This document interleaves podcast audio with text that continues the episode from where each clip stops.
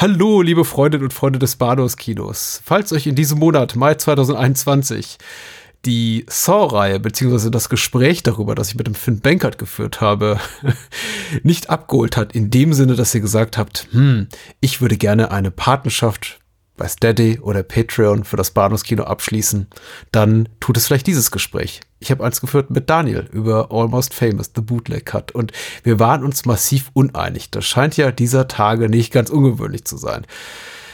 Hört gerne rein oder tut's auch nicht. So oder so, ich freue mich auch über eine PayPal-Spende. Ich freue mich über jede Art der Wertschätzung oder kleinen monetären Zuwendungen für unser Format, für meine anderen Formate, für Spielfilm, ABC des Films, für die Bahnhofskino Extended Edition und was da sonst noch so geplant ist. Das tut alles sehr, sehr gut.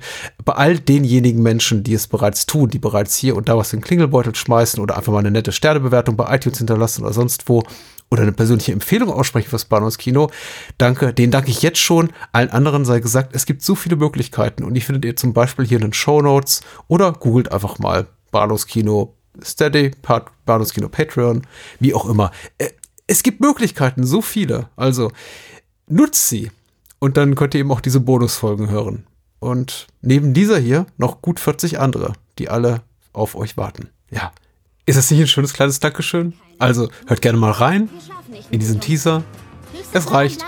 Viel Spaß. Bye bye. Auf Tour mit einer Band. Deine Mutter hat angerufen. Rockstars haben meinen Sohn William entführt. Hallo und herzlich willkommen zu einer Bonus-Episode des Bahnhofskinos. Mein Name ist Patrick und bei mir ist, ja, wie könnte es anders sein? Daniel. Daniel. I'm a golden god. Ja, hallo. Für mich sowieso. Och, hm. Die Haarfarbe ja, passt nicht ganz, ne? Nicht mehr, nein, nein. Ja. Geht, jetzt, geht jetzt mehr so ein Salt and Pepper-artiger, ja. Aber so ist das halt natürlich bei alternden Rockstars, ne? Ja, ja, ja. Hm. Es, es, es, passt auch nicht so wirklich zu Billy Crudup. Ich glaube, so wird er ausgesprochen.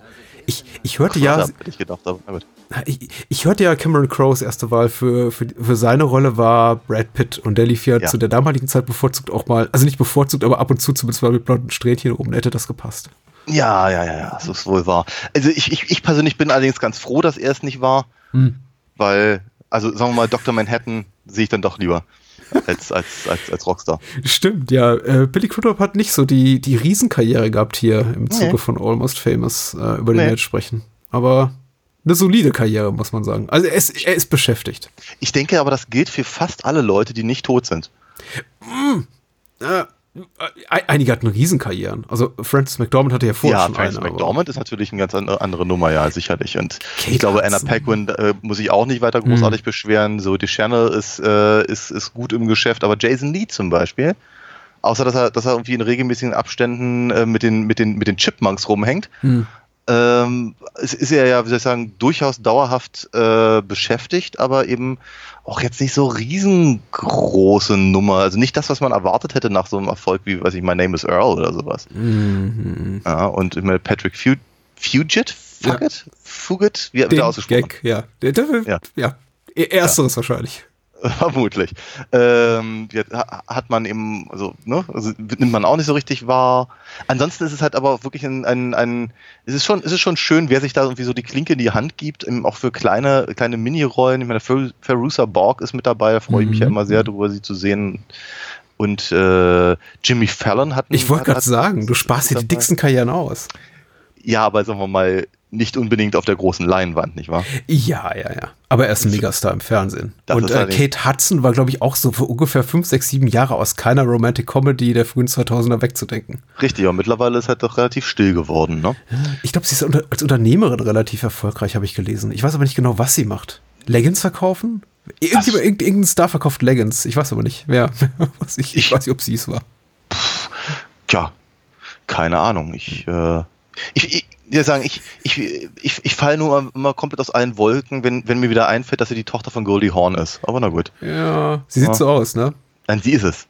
Ja, ja, sie sieht so aus. Und sie sieht auch so aus, finde ich. Ich, ich finde eigentlich, dass sie überhaupt nicht so aussieht, aber. Nein, okay. nein, nein, nein. Aber die junge Goldie Horn. Ja, na gut. Okay, mhm. ähm, Ja, und Philip Seymour Hoffman natürlich auch, äh, aber eben nun leider schon tot. ich, das ist ein, ein ganz bitteres Lachen natürlich. Etwas ist auch in mir gestorben, als Philipp Seymour Hoffmann gestorben ist, weil er eben ein mm. unglaublich interessanter Schauspieler ist tatsächlich, den ich immer gerne gesehen habe. Und ähm, ja. eine der größeren Tragödien dieses noch relativ jungen Jahrhunderts äh, ist, ist sein Tod und der von James Gandolfini, weil sie aber eben auch, ich, ich bringe die beiden immer so zusammen, gedanklich, mm. glaube ich, weil sie auch so einfach figürlich, was ihre körperliche Präsenz auch betrifft und ihr Schauspiel in, ja. für mich in eine ähnliche Kerbe schlagen. Ja, wobei hier in dem Film als, als, als Lester Banks ist, äh, ist Hoffmann halt dann doch, äh, ja, sagen wir mal, rela relativ äh, trainiert, habe ich so das Gefühl gehabt. Also, wenn, ich, wenn, ich, wenn ich das mal vergleiche mit, was weiß ich, Capote? Oder, oder, ja. oder, oder äh, Red Dragon oder sowas? Oh Gott, ja. Da sah er schon nicht gut aus.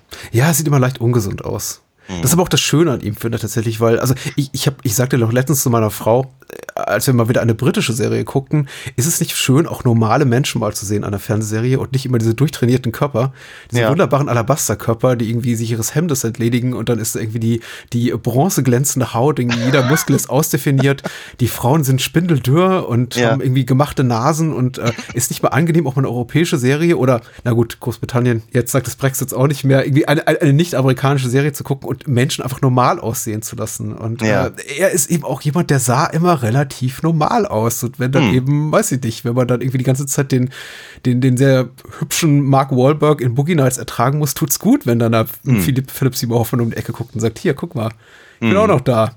Ja. Ich liebe dich, Dirk Diggler. das sind die einfachen Freunde. Ja. Äh, Star besetzt auf jeden Fall. Also als die Opening Credits liefen, war ich wieder mal fassungslos, ob das äh, ob, ob der prominenten Namen, die sich da irgendwie hier vor, vor, vor der Kamera ihr, ihr, Bestes geben. Mhm. Cameron Crowe hat Regie geführt nach ähm, seinem eigenen Drehbuch und äh, produziert hat den Film auch unter ähm, äh, der, der, der Schirmherrschaft von Steven Spielberg, beziehungsweise seinem damals noch relativ frisch gegründeten äh, Studio DreamWorks. Äh, die Produktionsgeschichte lautet ja irgendwie folgendermaßen, dass Spielberg äh, Cameron Crowe nach dem Mega-Erfolg, der mit Jerry Maguire hatte, vier Jahre zuvor, eigentlich weitgehend freie Hand gegeben hat. So von wegen, mach mal, was du willst, hier Golden Boy und, und, und trag uns den nächsten Mega-Hit ran, weil Jerry Maguire hat einfach mal äh, sehr wenig gekostet für einen Film mit Tom Cruise. Ja. Und unglaublich viel eingespielt. Also einer dieser Überraschungshits, bei dem man sich im Nachhinein fragt, was ist da eigentlich genau passiert. Ja, für und, mich zum Schotter. Ja, für mich zum Schotter, genau. Also die geflügelten Worte sind uns auch alle geblieben. You had me at hello. Und ich glaube, das wollte eben einfach Spielberg nochmal replizieren. Und am Ende hat eben Untitled, The Bootleg Cut, beziehungsweise Almost Famous, wir sprechen heute über den Bootleg Cut, über die Langfassung, sehr, sehr, sehr viel Geld gekostet. Also dafür, dass es eigentlich keine großen Stars in dem Film gibt, und zumindest damals keine großen Stars. Mhm. Ähm, nämlich 60 Millionen Dollar und äh, 40 Millionen eingespielt. Und ich glaube dann später auf DVD wahrscheinlich all sein Geld wieder reingeholt. Aber war kein kein großer Hit. Ich habe nee. gelesen, allein 4 Millionen Dollar haben sie ausgegeben für die Musikrechte. Ja. Nee. Sowas ist teuer.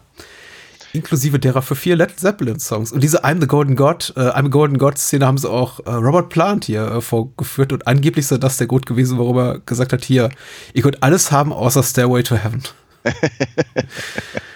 Das gibt es nicht für Filme angeblich. Ja, wobei, wobei, wobei, ähm, ich, ich habe eben auch gelesen, dass, dass das das erste Mal war, dass sie überhaupt die Rechte Richtig. rausgegeben haben, ähm, seit eben tatsächlich Cameron Crowe einen, einen Song von ihnen äh, benutzt hat in ähm, Fast Times in Richmond, äh, Richmond High. Ja. Äh, Richmond High. Ja. Ja, ja, ja. Und es ist natürlich auch so, und ich glaube, das ist natürlich, ist, ist sagen wir mal, der, der äh, fast, fast eigentlich fast interessantere Teil der Vorgeschichte ist eben der äh, enorme halb autobiografische Anteil der, äh, der Erzählung. Mhm. Weil eben Cameron Crowe in jungen Jahren als, als Autor für den Rolling Stone eben äh, mit den Orman Brothers äh, unterwegs war und äh, da eben diese ganzen Leute ja auch quasi direkt kennengelernt hat und ähm, interviewt hat und äh, ja, sagen wir mal, eine gewisse Verbindung hat äh, zu, dieser, zu dieser Szene, äh, die, die er jetzt eben hier in dem, in dem Film mehr oder weniger verarbeitet. Und ich gehe mal stark davon aus, dass das eben auch äh, die, mh, hm, das Vertrauen, sagen wir mal, mhm. äh, unterstützt hat, dass sie ihm gesagt haben, ja, pass auf, du, die, die, dir geben wir das, weil du brauchst damit keinen Schindluder. Aber der Rolling Stone, das war doch der Feind. ja, ja, ja, ja, sicher nicht. Aber, aber er, er, war eben derjenige, der mit den, mit den, äh, mit den schwierigen Kunden halt irgendwie klarkam. Deswegen er ja eben äh, anders als eben äh, William hier in dem Film, äh, mhm. wo relativ lange als, als, als Autor für, für den Rolling Stone unterwegs war. Mhm. Ja. Also ist es schon, ist es schon, ich, ich, ich finde, das merkt man dem Film aber auch an. Eine, eine, eine, eine gewisse Liebe zum Detail und eine, eine, ähm, eine, eine Herzensangelegenheit scheint es gewesen zu sein. Und ähm, ja, ich glaube, das, das, das scheint halt durch. Ansonsten hast du völlig recht, wir reden über, den, über, die, über die Langfassung. Äh, ich, ich habe den Film im Kino gesehen. Mhm. In der, in der normalen Kinofassung und ich fand ihn gut. Ich fand ihn nicht toll, aber ich fand ihn gut. Äh, ich habe mir vor allem angeguckt wegen, äh, wegen Jason Lee. Mhm. Ähm, weil äh, ich, ich kannte ihn logischerweise aus den Kevin Smith-Filmen, ich mochte ihn dort. Äh, das war lange vor My Name is Earl und, und, und den vorhin erwähnten Chipmunks. Ähm, die im Übrigen am Anfang des, des Films gespielt werden. Ja. ähm, genau, jedenfalls, äh, ich habe mir gedacht, hey Mensch, wenn, wenn Jason Lee in einem, in einem großen Kinofilm dabei ist, der nicht von Kevin Smith gemacht wird, dann muss ich mir den mal angucken. So, und das war eigentlich der Grund, warum ich reingegangen bin. Und ich fand ihn, ich fand ihn gut. Ich, hatte, ich, ich, fand, ich glaube, das, das, was mir am meisten hängen geblieben ist, ist der Soundtrack. Bin auch gleich losgerannt und habe mir die CD gekauft. Äh, fand dann die CD gar nicht so gut wie die wie der Soundtrack im Film selber, aber das ist ja häufig so. ähm, und habe dann eigentlich ehrlicherweise den Film größtenteils vergessen. Ähm, eine, eine Ex-Freundin von mir fand ihn aber, aber äh, unglaublich ganz toll. Also war ein ganz, ganz, ganz, ganz großer Fan von diesem Film. Ähm, was dann der Grund war, warum ich die nächstbeste Gelegenheit genutzt hatte, mir die DVD zu kaufen, auf mhm. der eben, und das war damals halt noch eine große Nummer, es war halt im, also wenn, wenn nicht gerade der Herr der Ringe warst, war das eben sehr, sehr selten, dass eben eine, eine, eine, eine Langfassung und die Kinofassung zusammen in einem, in einer Box quasi äh, herausgegeben wurden. Und das war halt so der, der, der, der Punkt, äh, dass ich sagte, okay, ich, ich, ich, ich kaufe das jetzt. Ich ne, möchte, möchte halt irgendwie gerne beide Fassungen haben und interessiert mich eben dann doch. Äh, hab mir halt den, den, ähm, den Untitled Cut, so heißt es halt, halt auf der, also, oder andersrum, ich glaube, auf der DVD selber steht ähm, einfach nur Langfassung. Ja. In, der, in, den, in den englischen Menüs steht Untitled. Und ich glaube, mittlerweile nennen sie ihn Bootleg. Ja, ich kenne das ja. Untitled The Bootleg Cut. Äh, Oder so. Aber äh, ja. auf der Blu-ray-Hülle, die ich vorliegen habe, ist die amerikanische Blu-ray, steht äh, Almost Famous ähm, Bootleg Cut, glaube ich, drauf. Ja. ja. Und äh, genau, hab, hab, mir den angeguckt und fand den halt um, um, um, um Längen besser. Mhm. Fand den halt unglaublich, unglaublich gut, den, den, die, die, die Langfassung. Ähm, ein paar Jahre später äh, mit meiner damaligen Freundin, jetzigen Frau nochmal geguckt und wir beide waren jetzt eigentlich gar nicht mal so sehr angetan. Jetzt haben wir ihn wieder gesehen und wir waren beide wieder hochbegeistert. Mhm. Ich habe immer so das Gefühl, das ist ein, ein Up und ein Auf und ein, äh, je, je nachdem, in was für einer Stimmung man gerade ist. Und wir beide sinnierten so ein bisschen, warum wir den jetzt eigentlich so toll fanden. Mhm. Äh, und kamen irgendwie auf den Punkt, vielleicht liegt es auch so ein bisschen an der noch anhaltenden Pandemie. Ne, dass man, dass man, dass, dass man einfach nicht auf Konzerte gehen kann und dass halt, äh, okay. sagen wir mal, dieser, dieses, dieses, dieses Gefühl, da so dabei zu sein, dass das irgendwas ist, was jetzt gerade irgendwas, äh, irgendwas ähm, rauskitzelt oder wie auch immer. Hm. So auf, auf den richtigen Punkt kamen wir nicht, aber das war, was, war so unsere, unsere, unsere Arbeitsthese. Du, äh, hm? ob die belastbar ist oder nicht, das müsst ihr ja selber entscheiden. Deswegen, dazu habe ich gar nichts beizutragen. Finde ich interessant. Interessant zu hören. Meine Geschichte eigentlich mit, mit Almost Famous ist äh, genauso lang wie deine. Meine Gefühlslage aber ein bisschen andere. Äh, dazu komme ich gleich. Ich habe mir auch im Kino gesehen. Ungleich zu dir habe ich mir aber nicht die Langfassung gekauft, weil sie mich nie sonderlich interessiert hat. Und ich fand ihn eben schon im Kino als nicht besonders gelungen. Ich war eigentlich Fan von niemandem in dem Film, außer eben von Philip Seymour Hoffman, den ich kannte aus, ja, ich mag sagen, großen Independent-Produktionen, sowas wie ja. Boogie Nights oder äh, Happiness und der einfach immer so diese eher, eher merkwürdigen, komischen, verqueren Charaktere spielte und den wollte ich eigentlich primär sehen. Und mhm. der hat in der Kinofassung gar nicht so viel zu tun. Richtig, Zudem ja. waren mir einfach einige Darsteller und Darstellerinnen ganz sympathisch. Feruza Borg hatte ich damals schon aus irgendwelchen Gründen aus dem Schirm, auf, aus irgendwelchen Gründen auf dem Schirm. Ich weiß heute gar nicht mehr genau warum. Aber sie war so eines der Gesichter, das mich ansprang, so, ach, im Sinne von kennst du doch. Ja, naja. Ähm, The Craft und Waterboy hat sie gemacht. Ja, ja. sehr schön. Äh, äh hier, ja, egal, hm? ja. Egal. Ähm, und diese Meinung zu äh, über Almost Famous, nämlich fand ich jetzt gar nicht so gut, hat sich eigentlich bis heute konsequent gehalten, ehrlich gesagt. Und das ist jetzt, jetzt auch wirklich so beim, beim Wiedersehen wieder erfüllt. Und ich fühle mich langsam so ein bisschen bisschen getrieben oder ein bisschen getriezt. Ich weiß auch nicht von dieser Serie, jetzt gerade von Filmgesprächen, die wir derzeit haben. Letzte Woche hm. war es Inner Space, nächste Woche erscheint eine, ähm, unsere Spielfilm-Episode zu, zu Peter Weir, wo wir auch unter anderem auch über, über Club der Toten Dichter sprechen. Und es ist auch so ein heißgeliebter Film, so ein, ein, ein kollektiv heißgeliebter Film, den fast keiner nicht mag, den ich auch nicht besonders toll finde. Jetzt haben hm. wir, glaube ich, in dieser in kurzer Folge zum dritten Mal so, so, so ein Fall, wo wir, glaube ich, über einen Film sprechen, der allgemein hin sehr beliebt ist und den ich gar nicht so toll finde. Ja. Und ich glaube, da spielt viel mit rein mein grundsätzlich sehr kritischer Blick auf das Schaffen von Cameron Crowe. Okay. Du hast gerade einen Film herbeizitiert, der zu meinen absoluten Lieblingsfilmen gehört. Fast und ich glaube, Fast Times gehört zu meinem mhm. absoluten Lieblingsfilm. Und ich glaube, das war die, die, die, perfekte Synergie aus, aus Stars, aus Cameron Crowe als Drehbuchautor, mit Amy Heckerling an der Regie und so. Da, da gab es vielleicht auch noch den Mut, äh, mal irgendwie auch mal eine Szene rauszuschneiden, damit der Film auf, auf 90 Minuten kommt.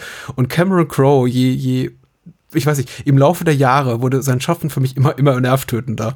Und mhm. einfach das, was er in den letzten Jahren gemacht hat, eigentlich ab Almost Famous hat für mich in meiner Wahrnehmung sehr, sehr negativ abgefärbt auf den Rest seines Schaffens. Aber nicht in dem Sinn, dass ich jetzt sage, ich, ich ziehe ihn irgendwie zu Rate für die anderen Sachen, die mir nicht gefallen haben und, und, und transponiere das so auf, auf hier Almost Famous, weil deswegen habe ich gleich vorab erwähnt, ich, ich mochte den auch damals schon nicht besonders. Aber da mhm. zeigen sich für mich in Almost Famous erstmals all die Tendenzen an Cameron Crowe, die ich auch in späteren Filmen nicht so gerne mochte. Und wir können sicher auf einige heute Abend zu sprechen kommen. Ja, ich bin, bin sehr interessiert, was das sein ich, könnte. Ja. Ich mag aber auch einiges an dem Film. Also es ist nicht, nicht der Film, den ich jetzt irgendwie komplett rundum abwatschen werde. Genauso mhm. wenig, wie ich das mit Inner Space letzte Woche getan habe in der ja. in unserer regulären Folge. Aber es ist tatsächlich auch jetzt wieder, auch egal ob Kinofassung oder knapp 160-minütigen Bootleg-Cut, Bootleg -Cut, so ein Film, mit dem ich einfach nicht warm werde. Und ich freue mich darauf, die, die Gründe dafür mit dir zu ergründen. Und vielleicht ja. ein bisschen was von der Liebe deiner, deiner Zuneigung für den Film abzukriegen. Ja, ähm, also ich muss, muss ganz ehrlich sagen, also tatsächlich von Cameron Crowe kenne ich einfach zu wenig, als dass ich irgendwie eine, ein, ein, ein, ein, äh, ein, eine Meinung zu ihm als Regisseur hätte. Also Fast Times habe ich halt vor vielen, vielen, vielen, vielen Jahren gesehen. Ähm, kann mich eigentlich ehrlicherweise kaum wirklich dran erinnern, weil der für mich halt so in so einem, in so einem, in so einem Sumpf aus, aus, aus lauter John Hughes und anderen äh, Teenie-Filmen irgendwie versinkt, äh, dass ich ihn kaum, kaum wirklich. Ich habe halt sehr viel solche Sachen damals geguckt und ich habe einfach, glaube ich, nicht. Ich glaube, bei dem hat es bei mir nicht so richtig geklickt, damals zumindest. Äh, und deswegen habe ich da kaum richtige Erinnerung dran. Ich würde aber gerne alleine wegen des Soundtracks, weil da, weiß ich auch, ja, auch Oingo Boingo dabei ist und sonst was. Und ich würde den halt wirklich gerne, gerne mal wieder sehen, um da, um mir mal ein richtiges, also ein ernst zu nehmen, eine ernstzunehmende Meinung zu bilden. Mhm. Ähm, ich mag Say Anything sehr gerne. Den habe ich auch vor kurzer Zeit äh, wieder mal gesehen und, und, und, und, und, und mag ihn. Äh, Singles habe ich, glaube ich, nie gesehen. Und Jerry Maguire habe ich irgendwie nur so mit so, so, einem halben Auge irgendwie im Urlaub äh, gesehen, als er irgendwie auf HBO lief oder mhm. sowas. Und fand den, glaube ich, gut, aber, aber ein bisschen zu. Hmm, schwiemelig. Ja, so ein bisschen, das heißt. Ja, einfach so, so, so ein bisschen, so ein bisschen so, so, ein, so ein Film dieser Sorte äh, ähm, äh, wie, wie bei Wayne's World, ne, wo, wo drunter steht Oscar-Clip und ich habe nie schreiben und lesen gelernt. Ich verstehe. Also äh, mir war Jerry Maguire immer zu amerikanisch tatsächlich. Ich konnte Vielleicht dem ist das, was ich, meine, glaube, ja. ich, ich, glaube, die Attitüde des Films ist einfach zu amerikanisch.